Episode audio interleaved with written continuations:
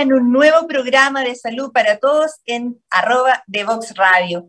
Hoy día tenemos un tema súper importante en el que la vida moderna nos obliga a actualizarnos en conceptos, conceptos de alimentación, conceptos de microbiota, de probióticos, de prebióticos, ¿Qué son estas moléculas? ¿Qué son estos microorganismos? ¿En qué colaboran a nuestra nutrición? ¿Y cómo pueden, si no los recibimos, deteriorar nuestra salud? O si los agredimos, por ejemplo, con un exceso de antibióticos autoprescritos, cambiar el destino de nuestro organismo o el de nuestros hijos. Hoy día para eso vamos a conversar con Agustino Sandón, que es el CEO del de, eh, laboratorio Pilech, de eh, Francia en que traen para Chile los probióticos. Vamos a una primera pausa musical y de inmediato entramos en la conversación. Te invitamos a conocer el destacado rol central de la educación técnica profesional en Chile, sus innovaciones, desarrollos y el importante impacto que genera en las personas y los territorios. Cada jueves, 17 horas, junto a Elizabeth Zapata, solo en divoxradio.com.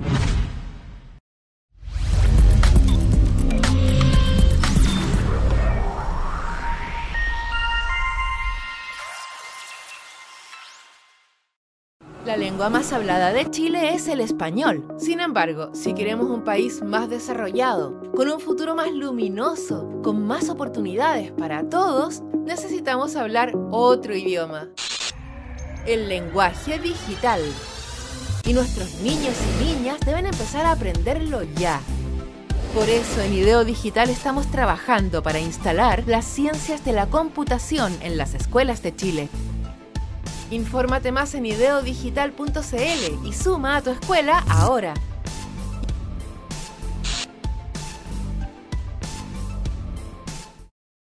Y estamos ya de lleno en nuestra conversación del día de hoy con Agustín Osandón, a quien doy la más cordial bienvenida y que va a tener que contestar varias preguntas de las que le vamos a, a hacer una de esas es cómo un abogado llega a ser eh, product manager de una línea de alimentos y cómo eso en la vida puede ser un, a veces un tropiezo accidental o bien es, parte de una carrera. También le vamos a preguntar a él qué es esto de la microbiota, qué significa esta eh, constitución que nosotros tenemos de eh, microorganismos que son beneficiosos para la salud.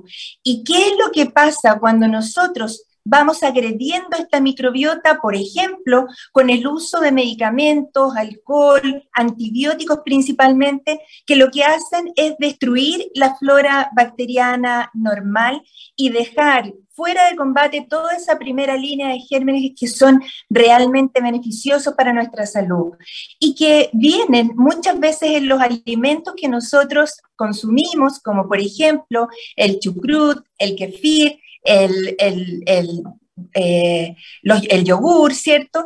Que son estas eh, partes como de microorganismos que se llaman prebióticos y que podemos consumir en forma completamente natural o también podemos consumir en forma de cápsulas de suplementos alimentarios.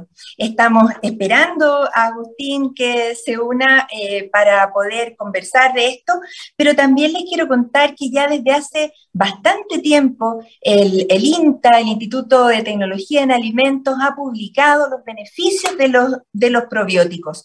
Los probióticos tienen una amplia utilización en, el, en la salud humana.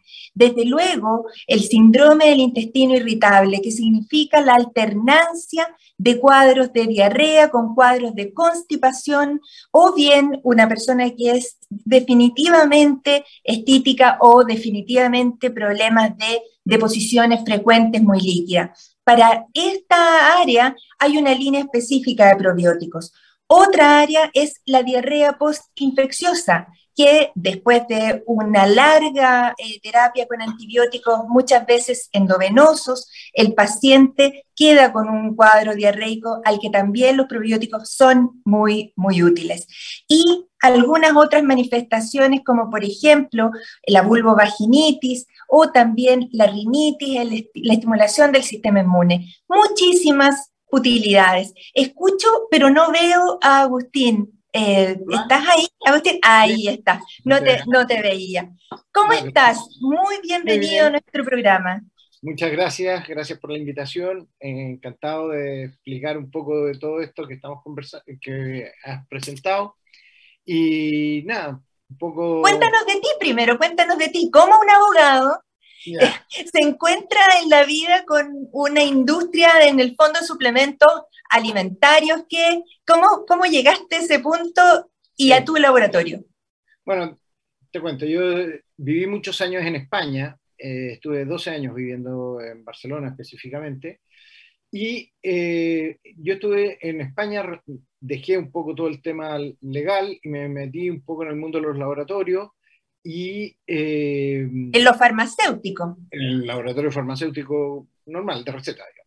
¿Eh? Claro. Y me vine a Chile con un laboratorio farmacéutico, en el cual iniciamos desde cero y estuve ahí cuatro años. Y salí de ahí yo quedé con la bala porque estuvimos mirando desde el laboratorio traer una línea probiótica.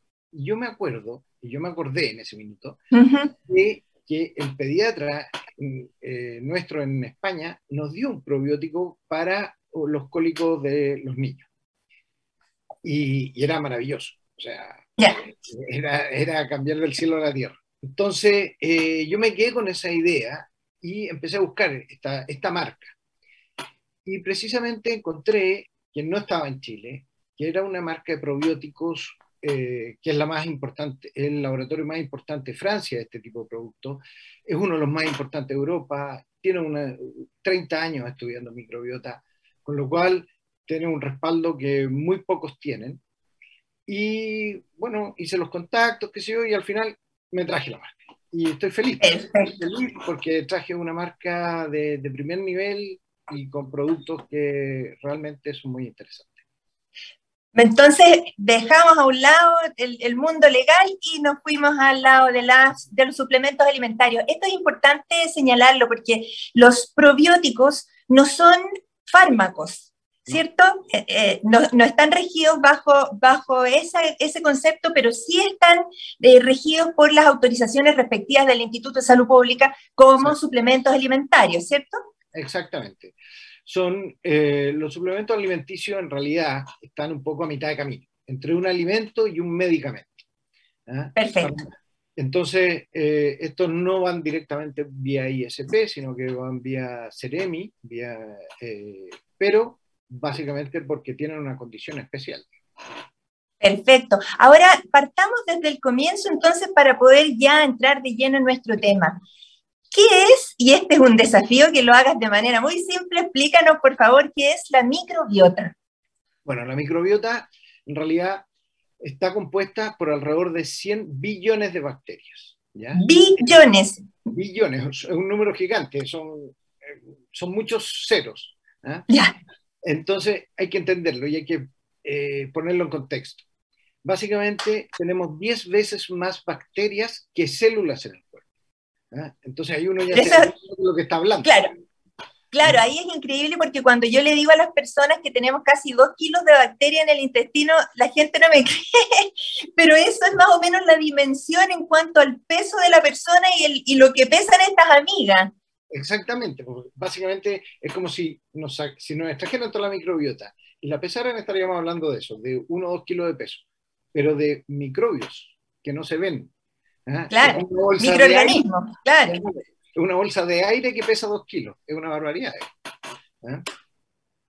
Impresionante. Ahora, ¿cómo hacemos el conocimiento? ¿Cómo empezó a reconocerse que esta microbiota, que estas, que estos microorganismos son beneficiosos para el, para el organismo? Bueno, a ver, aquí hay un poco de historia, pero eh, durante muchos años se pensaba que todo micro, microorganismo, microbio, era malo, era perjudicial. Es un poco la, idea de Pasteur, ¿no? Pero eh, esto se, fue evolucionando y nos empezamos a dar cuenta de que eh, hay microorganismos que son fundamentales. De hecho, hoy no viviríamos si no es por, eh, porque tenemos una microbiota. ¿eh? La microbiota, que está compuesta por estos 100 billones de bacterias, que se esparce eh, en todo nuestro organismo, pero en un porcentaje muy alto está concentrado dentro de nuestro intestino. Y de hecho, si no fuera por la microbiota, no tendríamos sistema inmunológico, no tendríamos un montón de cosas y estaríamos todo, no, no, no sería posible la vida. Claro, aquí esto, esto es súper importante porque hay lugares en el cuerpo humano en que la, la, ausencia de microorganismos es fundamental, por ejemplo, el sistema nervioso, el sistema respiratorio bajo, ¿cierto? Pero el intestino está en contacto absoluto con el medio, por lo tanto, no es un sistema estéril, es un sistema que está en interacción con, el organismo y, con, la vida real. Así que si los niños comen frutillas con tierra, eh, están consumiendo algo, ¿cierto? Para lo cual el sistema inmunológico del intestino debería estar preparado para enfrentar. Claro, o sea, de hecho, existen eh, ciertas condiciones que, los que nos van a establecer un poco la calidad de nuestra vida.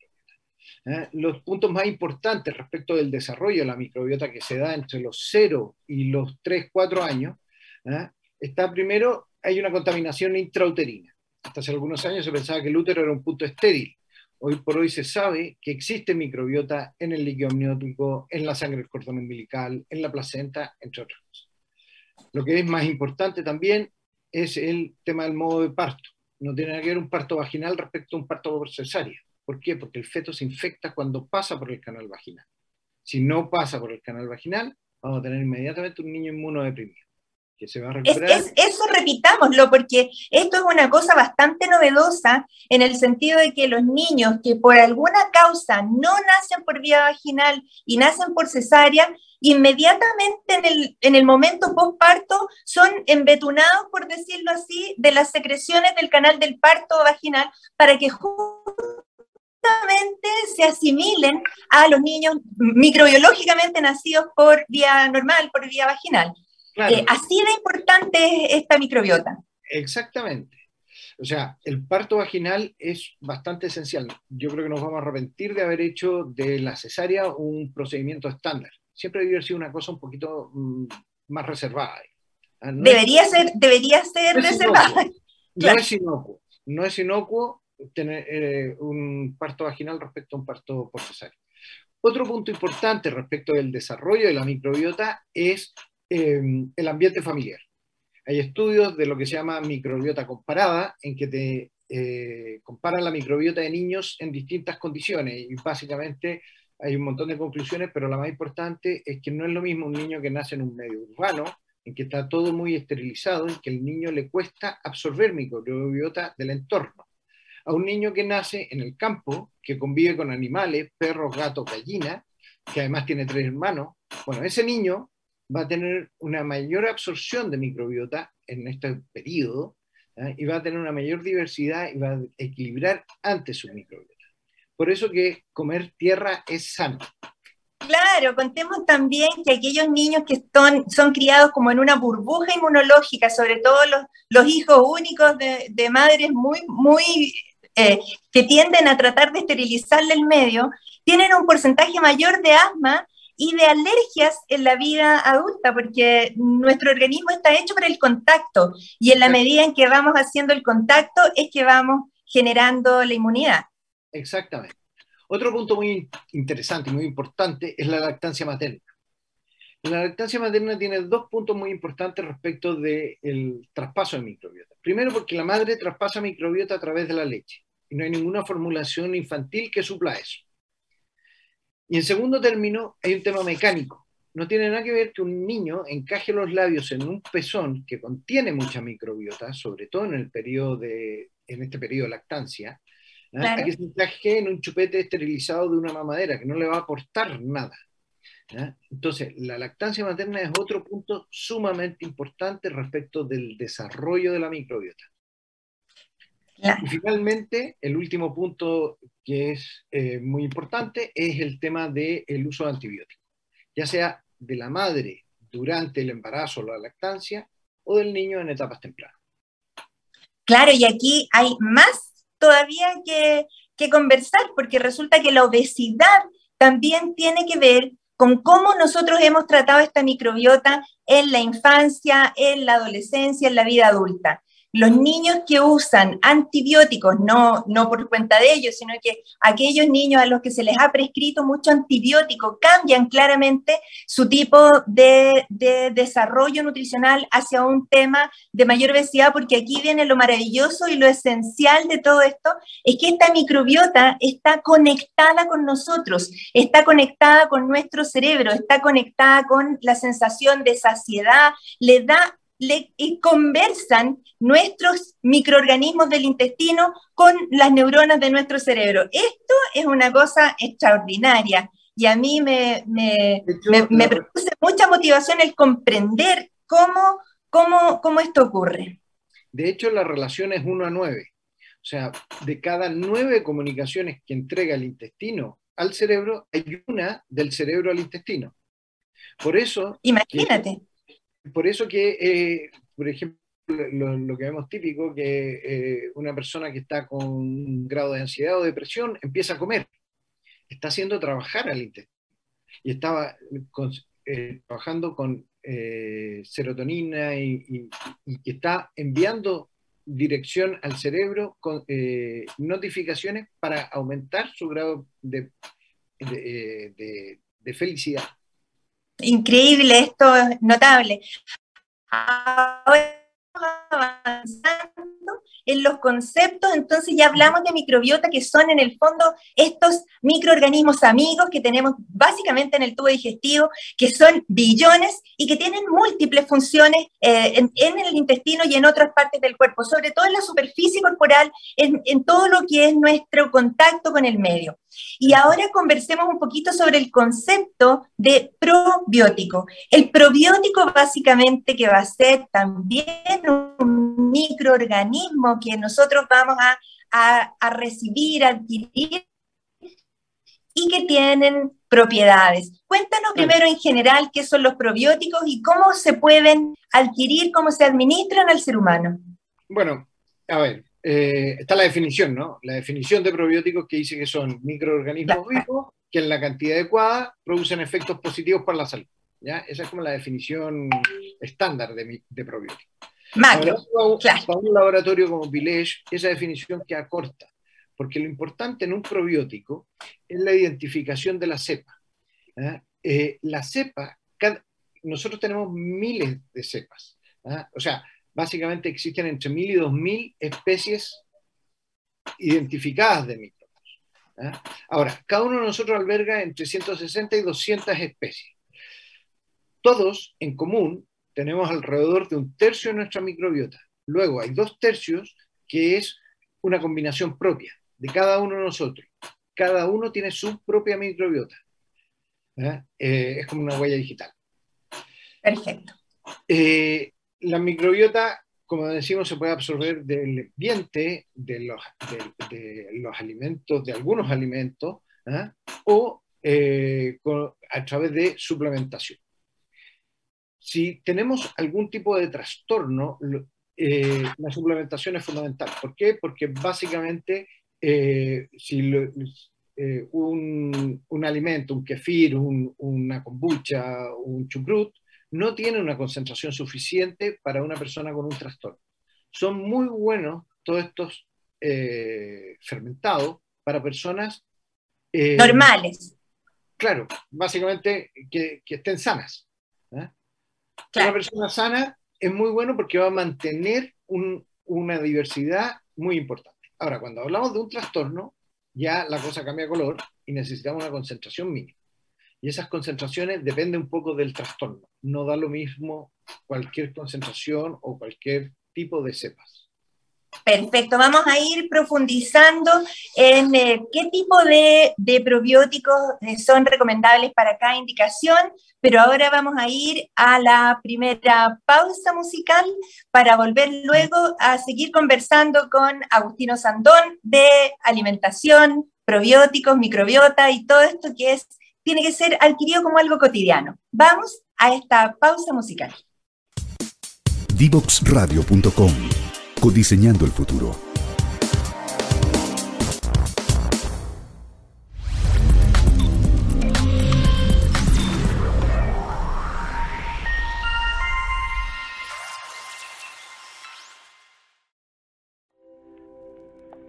Cermecop es una cooperativa que a lo largo de la historia ha puesto a las personas en el centro, asumiendo el compromiso de protegerlas, brindándoles acceso a una salud oportuna sin importar su edad, sexo o si tienen enfermedades preexistentes. Nadie debe ser excluido. Hoy queremos que conozcas Vive Sermecop, un programa de descuentos y beneficios en salud donde podrás acceder a atenciones con especialistas, exámenes, telemedicina ilimitada, sin costo para ti y mucho más.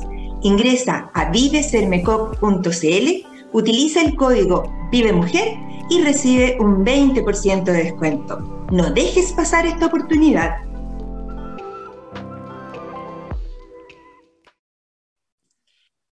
Ya, y aquí entonces volvemos a nuestra conversación con Agustino Sandón, que es representante del laboratorio Pilech, un laboratorio francés de gran prestigio, sobre todo en el tema de los prebióticos, probióticos. Aquí tenemos una diferencia. Los prebióticos son parte esencial de los alimentos, son carbohidratos especiales, pero los probióticos son microorganismos, aunque a ustedes les, suene como extraño. ¿Cómo es esto de que nosotros ponemos microorganismos en, el cuerpo de las personas? Pero claramente ayudan a restaurar el sistema inmune, eh, compiten con los microorganismos patógenos, eh, restauran esta microbiota que hablábamos, que son miles de millones de gérmenes que son buenos, que contribuyen a comunicar el intestino con nuestro, con nuestro ser y que actúan restaurando el sistema inmune a nivel de diferentes órganos. Eh, Agustín, estás ahí, ¿no es cierto? que no, no, te veo, ahí te veo. Ya, entonces la cosa es la siguiente. Cuéntanos un poquitito cómo es esta especificidad de cada uno de los probióticos para las distintas indicaciones, porque hablábamos que el síndrome de intestino irritable, eh, la, la, rinitis y otras patologías también pueden ser muy dependientes de la alimentación. Cuéntanos de la especificidad de los probióticos. Bueno, esto es un poco el desarrollo que tiene Pilech, que no tiene mucho el resto. O sea, hasta hace muy poco se hablaba de probióticos como una cuestión general. ¿Ah? cualquier probiótico para cualquier trastorno. Mentira. Hoy por hoy eso se ha superado y hoy por ¡Qué fuerte! porque hemos ido, la investigación y desarrollo cada vez va en el sentido de identificar cepas para el trastorno. ¿ah? De hecho, un poco anécdota, digamos, el, el, el fin de Pilech, de aquí a no sé cuántos años, vamos a ver cuánto se va a demorar, ¿ah? ¿Ya? es tener un probiótico para cada persona. Es básicamente hacer un análisis de cada uno de nosotros, de la microbiota de cada uno de nosotros y ver qué son, cuáles son las cepas que están faltando en, caso de algún trastorno. Entonces, wow. un probiótico para ti, con nombre y apellido. Es, eso es maravilloso. Claro, eso, así apunta la medicina, la medicina personalizada, la nutrición personalizada también, pero en el intertanto, vamos conversando un poquitito, claro, ¿en qué estamos hoy día y cuál es la indicación más frecuente de probióticos? estamos en una, ya en un, grado de definición, ¿ah? entonces ya entendemos que las cepas son de acuerdo al trastorno y hay distintas cepas según el trastorno. Entonces, si hablamos, por ejemplo, de síndrome intestino irritable, el síndrome intestino irritable para su diagnóstico requiere tres condiciones básicas, que son eh, dolores abdominales, eh, eh, ¿cómo se llama? Ah, Evacuaciones frecuentes. Exacto. Y, alternancia con, con estitiquez. Es que eso es, ese es un poco el tema. Si el síndrome intestino irritable genera estreñimiento, son algunas cepas. Y ahí tenemos, en el caso nuestro, un producto que se llama Lactiviane Reference. En caso de que ese síndrome de intestino irritable genere alternancia de diarrea, tenemos otro producto que se llama Lactiviane Tolerance, que contienen cepas completamente distintas unos de otros. Porque, por ejemplo, nutricionalmente hablando, es distinto tratar a un paciente con estreñimiento que tratar a un paciente con alternancia de diarrea. Ahora, Perfecto si el síndrome de intestino irritable no se hace nada, no, no, no, no tratamos un síndrome de intestino irritable en etapas tempranas, la enfermedad continúa su curso. Cuando hablamos de continuar su curso, terminamos sí o sí ¿ah? en una enfermedad inflamatoria crónica, es decir, no hay vuelta atrás, ¿ah? que es como la parte alta de la pirámide inflamatoria. Ahí hablamos principalmente, para que la gente identifique, colitis ulcerosa y enfermedad de Crohn. Claro, enfermedades inflamatorias del intestino. Exactamente. Y, y ahí ya necesitamos una concentración más alta porque estamos en la parte alta de la pirámide inflamatoria. Y ahí hablamos de, en el caso nuestro, de Lactibiane Iki, otro probiótico específico para condiciones crónicas de inflamación. También podemos hablar de alergias, ¿ah? porque la alergia en, el fondo es una sobrereacción del sistema inmunológico. Exacto. el sistema inmunológico no ha entendido muy bien por dónde vienen los tiros y dispara con todo. ¿ah? Lo que necesitamos en ese caso es modular el sistema inmune. Y, en este, y para todos los temas de alergia, ya sea alergias alimentarias, alergias estacionales, rinitis alérgica, o eh, alergias tópicas, como una rosácea, una psoriasis, hablamos de la actividad tolerance. Sepas que lo que hacen, en el fondo, es modular sistema inmune. Si lo que queremos es reforzar sistema inmune, hablamos de la actividad reference. ¿Por qué? Porque refuerza. No toleramos nada, reforzamos. Perfecto. Son acciones distintas sobre el sistema inmunológico, que es en el fondo lo que estamos hablando detrás de todo esto. Perfecto, y, no agotemos tampoco acá las indicaciones, porque las indicaciones también son el cólico del lactante, tal como te pasaba a ti con, tu, con tus hijos. Y claro, y, hay otras indicaciones y otras prestaciones, como por ejemplo el tratamiento del Helicobacter pylori, que todavía no ha podido ser traído a nuestro país, pero que ya también eh, está en, desarrollo. Esto es, muy interesante porque lo que ha dicho Agustín en este momento es reforzar el concepto de que son eh, probióticos cepa específica para cada una de las patologías que tenemos, pero también quiero preguntarte, eh, la indicación es por cuánto tiempo es la recomendación de uso, porque en un paciente con una colitis ulcerosa seguramente la, utilización va a ser más tiempo que en, en, una diarrea post-antibiótico. Claro, a ver, eh, hay que entender un poco el concepto. El concepto es de la colonización, ¿cierto? Perfecto. si nosotros mañana queremos colonizar la Antártida y mandamos a un, a un personaje, a, un, a, la Antártida, se muere. A un colono. A un colono, se muere el colono y se murió y, se acabó la colonización, ¿cierto? Se acabó la expedición.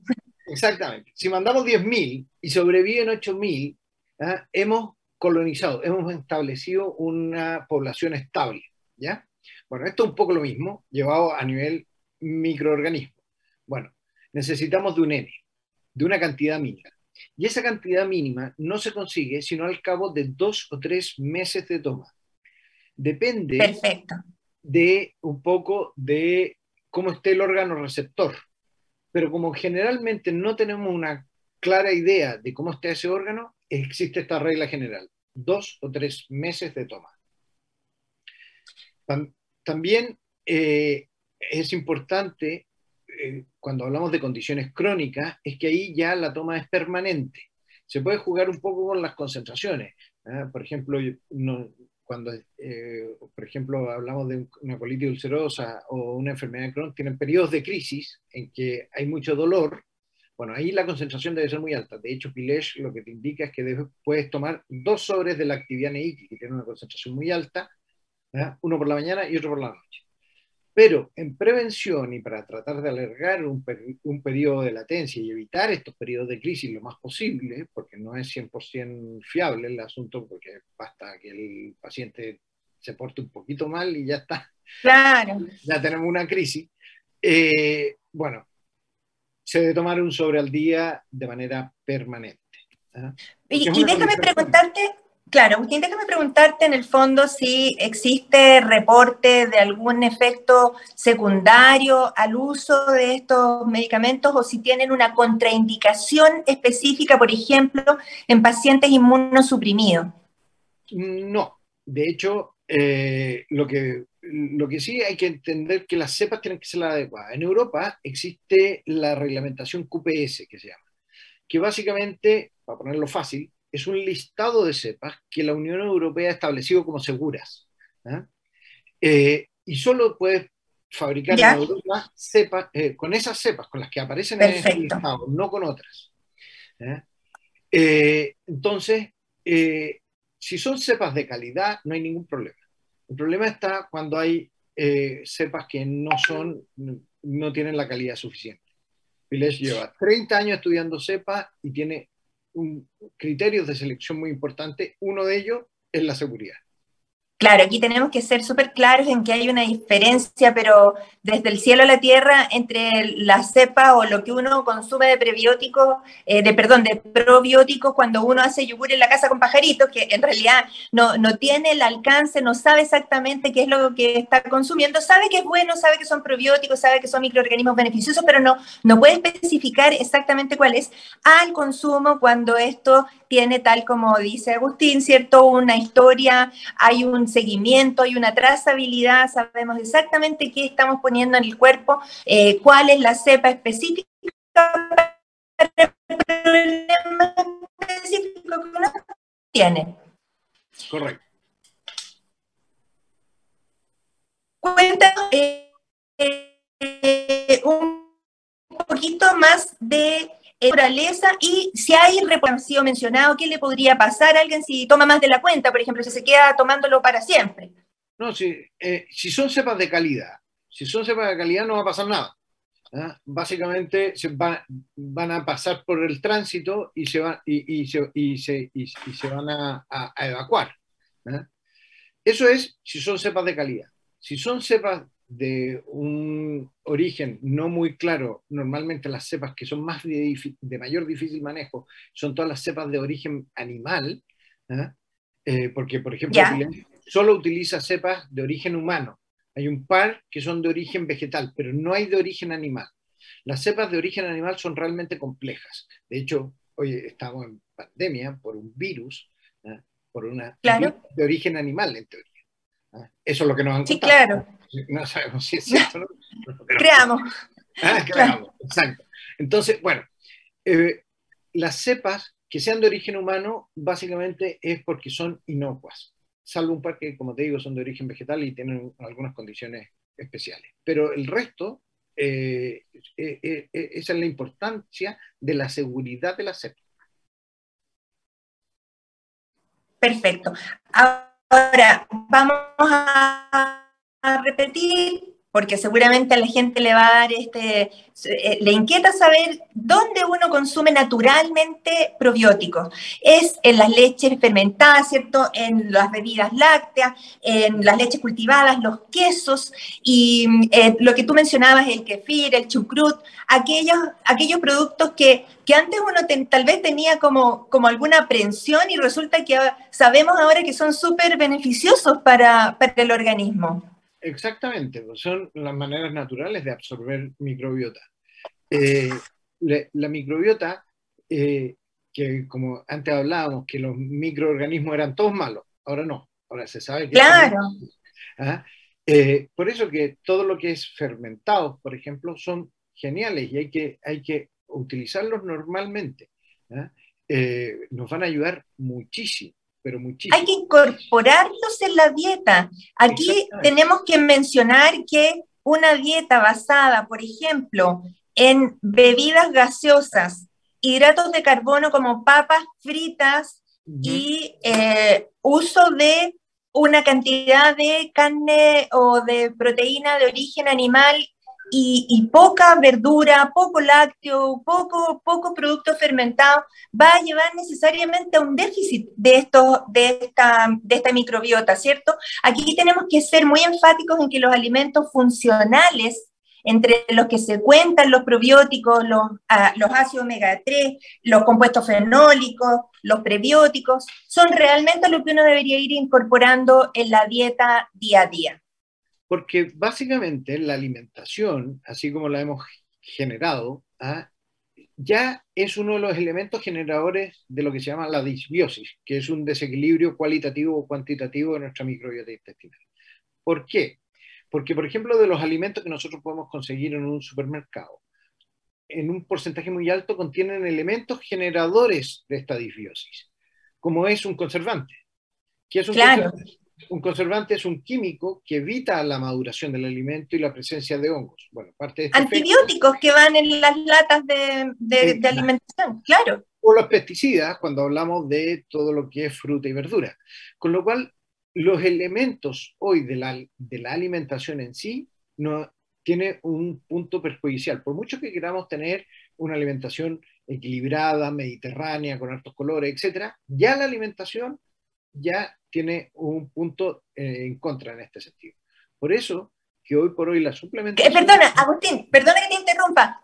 Sí. Pero, pero no puedo dejar pasar en este momento el contar, como hemos contado otras veces, que, por ejemplo, dentro de la alergia alimentaria están los nanoplásticos que están en los océanos y que consumen cierto, todas las especies marinas y que después nosotros le damos a nuestros hijos y por lo tanto pasan desde esa botella de plástico que usted está usando hoy día, que la botó a la basura y que, que su cerebro no sabe dónde fue a dar, bueno, fue a dar a un océano, eh, el mar la agitó, el microplástico se incorporó en el atún que usted le dio de fin de semana a la, a la familia y así perpetuamos este ciclo, así que tenemos que tratar de hacer una alimentación que, que, no solo sea consciente de los nutrientes, sino que también sea consciente de, de la procedencia, qué es lo que hacemos nosotros para alimentarnos. Y si usted le quiere dar agua a alguien, bueno, empecemos a ocupar vasos, vasos de, de, de, más de un uso. Eso. Bueno, o sea, de hecho, eh, todo este tema de el círculo que se genera con todo el uso del plástico, por ejemplo, es tremendo. ¿eh? Y, eh, y, es generadora de condiciones inflamatorias. Hace 50 años era rara una persona alérgica. Hoy es raro el que no es alérgico. Exacto. Y en parte está, ahí hay uno de los motivos, el otro motivo muy importante, el uso y el abuso de antibióticos. Bueno, hay un montón de condiciones, pero hoy por hoy todos somos alérgicos a algo. Y está acá uno de los problemas. Bueno, nos queda un minuto de conversación, se nos pasó volando este programa, querido Agustín. Yo sabía que este iba a ser un temazo muy importante porque la salud también, y por supuesto, muy principalmente, incluye lo que uno es, cómo come, cómo se suplementa, vitaminas, probióticos, suplementos alimenticios, ¿cierto? Que hacen que se preserve este cuerpo que nos tiene que durar hasta los 91 años, les digo al tiro, porque resulta que tenemos en Chile niños que empiezan a fumar a los 9, a los 10 años, niños que están más obesos que ningún otro niño en Latinoamérica en primero básico, así es que tenemos mucho camino que recorrer para enseñarle a las mamás a nutrir saludablemente a sus hijos y tal como tú señalaste, el hábito dentro de la familia, el cómo se alimentan, cómo ven esos niños que comen sus papás, sus adultos que los cuidan, es determinante. Te ofrezco la palabra para una última impresión de algo que se nos haya ido. No, no, aparte de agradecerte un montón este, este espacio, a mí me encanta hablar de probióticos y que la gente entienda y poco a poco vaya asumiendo que es muy importante pensar en nuestra microbiota. Aparte de agradecerte y, y nada, nos veremos en otra ocasión porque creo que hay mucho por conversar. Hay mucho por conversar y sobre todo porque este programa es un, es un eh, elemento que aporta reflexión y aporta análisis y también aporta críticas a veces a lo, a lo que estamos haciendo solo porque, porque lo hemos hecho así tanto tiempo. Un abrazo, querido Agustín. Me despido de ti, te agradezco el tiempo y nosotros después de esta próxima pausa musical volvemos para cerrar este hermoso programa. Quieres descubrir el valor de las ciencias de la computación en el desarrollo de los niños y jóvenes, no te puedes perder. Día Cero. Día Cero. Todos los jueves a las 18 horas, junto a Belén Bernstein y sus invitados. Día Cero.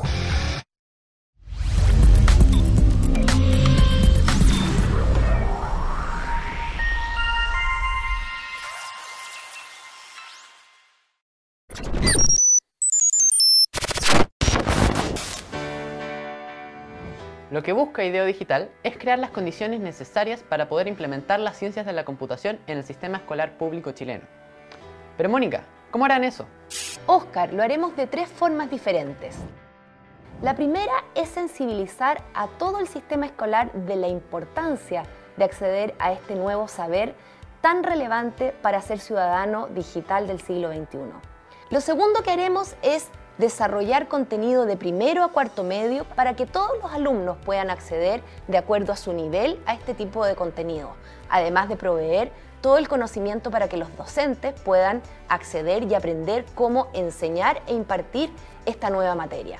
Todo este contenido curricularizado quedará disponible para que cualquier persona del sistema escolar acceda también gratuitamente a él. Finalmente, queremos incidir en las políticas públicas para tener una mirada de largo plazo, para que este cuerpo de conocimiento escale a todo nivel en todo el sistema escolar y ojalá en todas las escuelas del país. Queremos en los próximos cinco años lograr que al menos mil escuelas instalen ciencias de la computación en todos sus niveles y que al menos 150.000 niños accedan a este nuevo conocimiento y a desarrollar estas habilidades claves para el siglo XXI.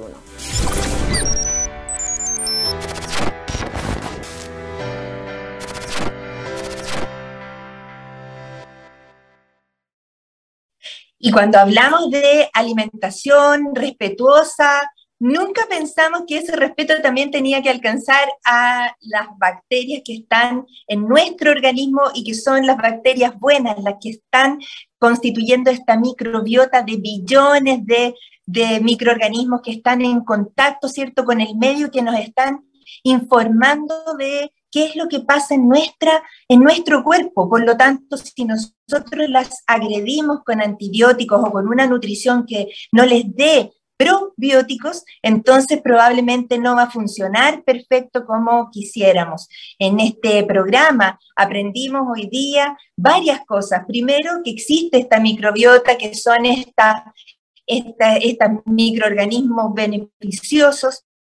Segundo, que tenemos muchas enfermedades por transgredir de alguna manera, respetamos estos microorganismos, pero tercero, que también aprendimos a que después de eh, impedir que haya una disbiosis, o sea, que se alteren estos microorganismos, podemos tratarlos y podemos mantenerlos y restaurarlos con los probióticos. Los probióticos son eh, microorganismos vivos que en cantidades adecuadas y por tiempo preciso van a evitarnos muchos de estos males del siglo XXI, como el síndrome de intestino irritable, el cólico del lactante, algunas enfermedades crónicas, inflamatorias. Así es que tenemos que pensar, ¿qué es mejor?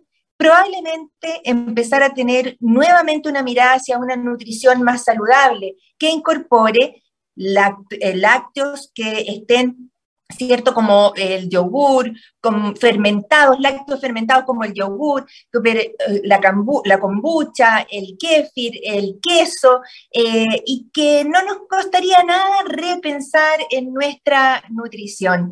Hoy aprendimos de esto, sabemos que tenemos recursos terapéuticos, tenemos suplementos nutricionales, pero mi llamada siempre va a ser a una alimentación natural, lo más sana posible, desde que el niño nace en adelante. Eso, hoy día hemos contribuido un poquito más a hablar de probióticos en este programa Salud para Todos con el auspicio de CERMECOP. Nos vemos en el próximo programa.